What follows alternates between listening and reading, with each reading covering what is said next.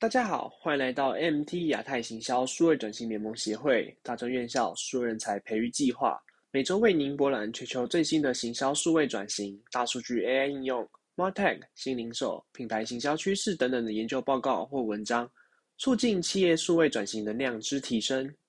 今日想跟各位分享的主题是以 RAC 为框架的数项数位行销建议。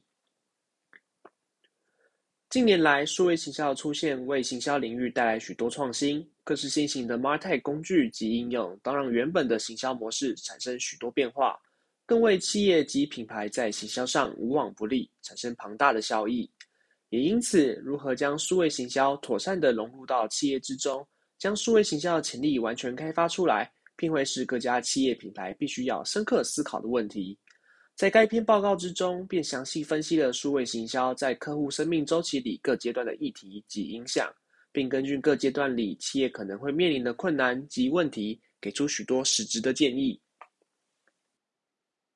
该篇报告导入 RACE 框架来区分各个不同的客户生命周期。由于数位行销的领域及种类众多，难以同整及运用，使用 RACE 可以帮助企业更好的处理数位行销的相关内容。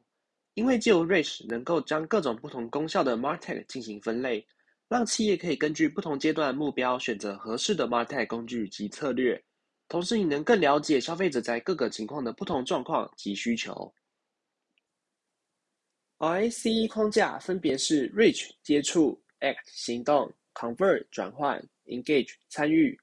Reach 代表在网站或是其他媒体平台上建立品牌，为其产品或是服务建立知名度。来增加流量，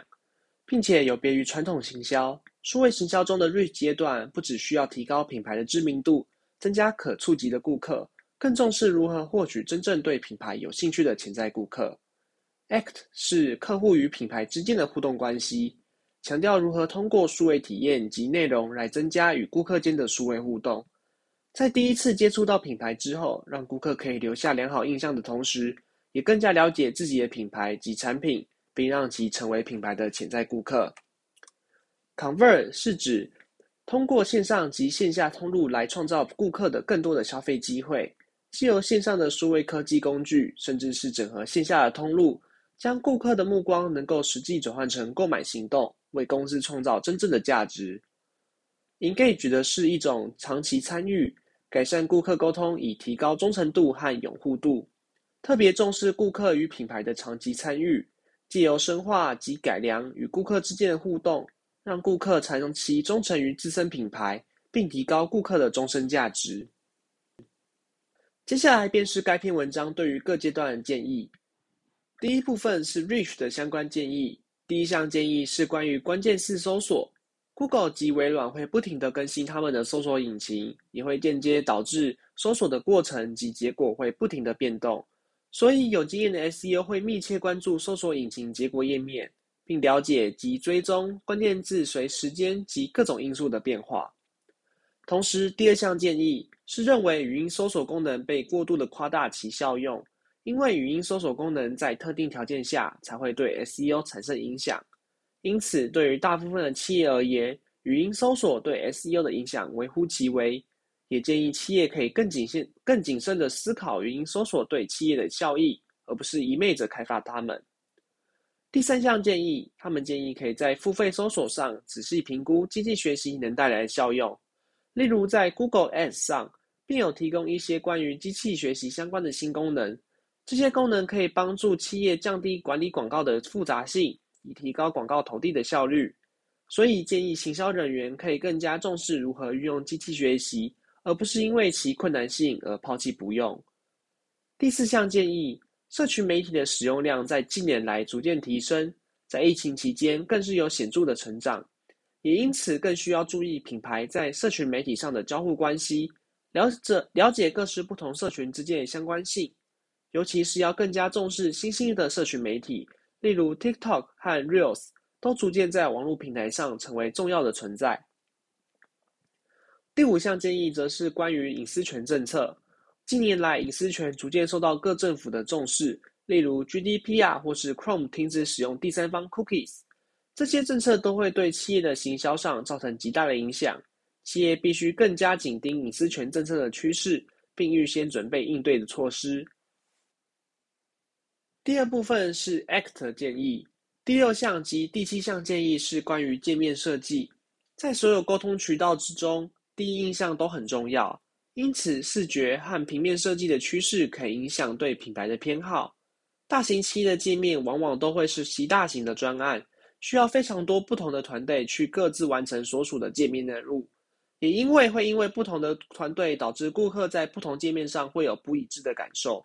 也因此，他们认为使用设计系统去打造品牌的所有界面，确保界面风格上能够完全一致，并提升顾客的体验。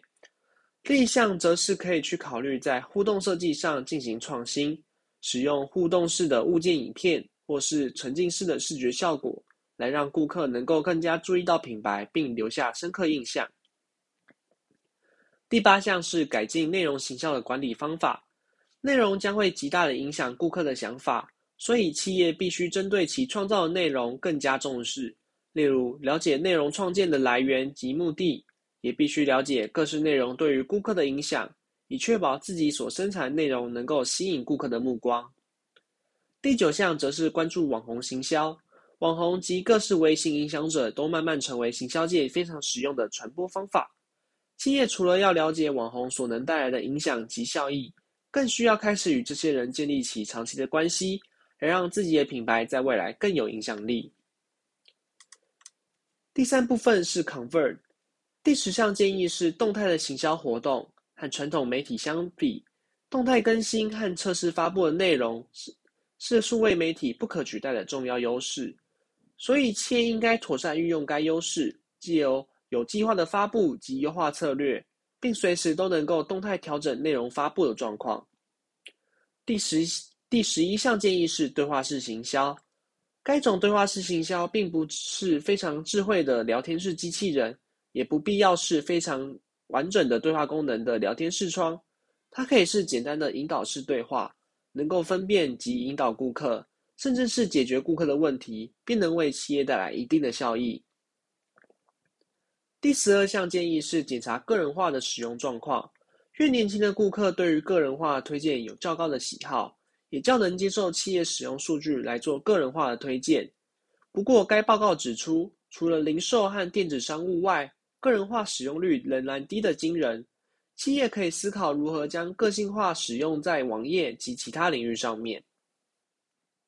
最后一部分是 engage。第十三项建议是了解和提高客户旅程。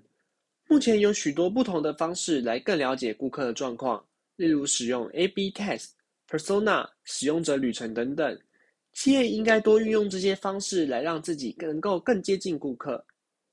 第十四项建议：配合顾客生命周期及顾客分类优化电子邮件，利用生命周期及顾客分类来优化电子邮件的寄送。以 Nike 而言，在导入生命周期活动及顾客分群后。便使网站的访问量增加了三十二点五 percent，相关收入增加了一百一十 percent。第十五项建议：应用大数据分析和机器学习优化电子邮件和网站个人化。企业必须学习这些新颖的技术，来帮助他们更能够受到顾客的注意。例如，在电子邮件中使用预测分析，分析个人最佳的邮件寄送时间，分析顾客群集以提供最佳的产品组合等等。该报告也提出案例说明，提升这方面的能力，能够在发送电子邮件的同时，提高活动收入及重复购买率。据统计，该案例活动收入增加了二十七 percent，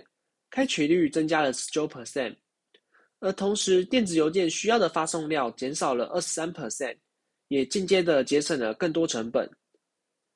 本篇文章节录自 Smart Insight 的二零二一二零二二 Digital Marketing Trends。Twenty-five practical recommendation to implement。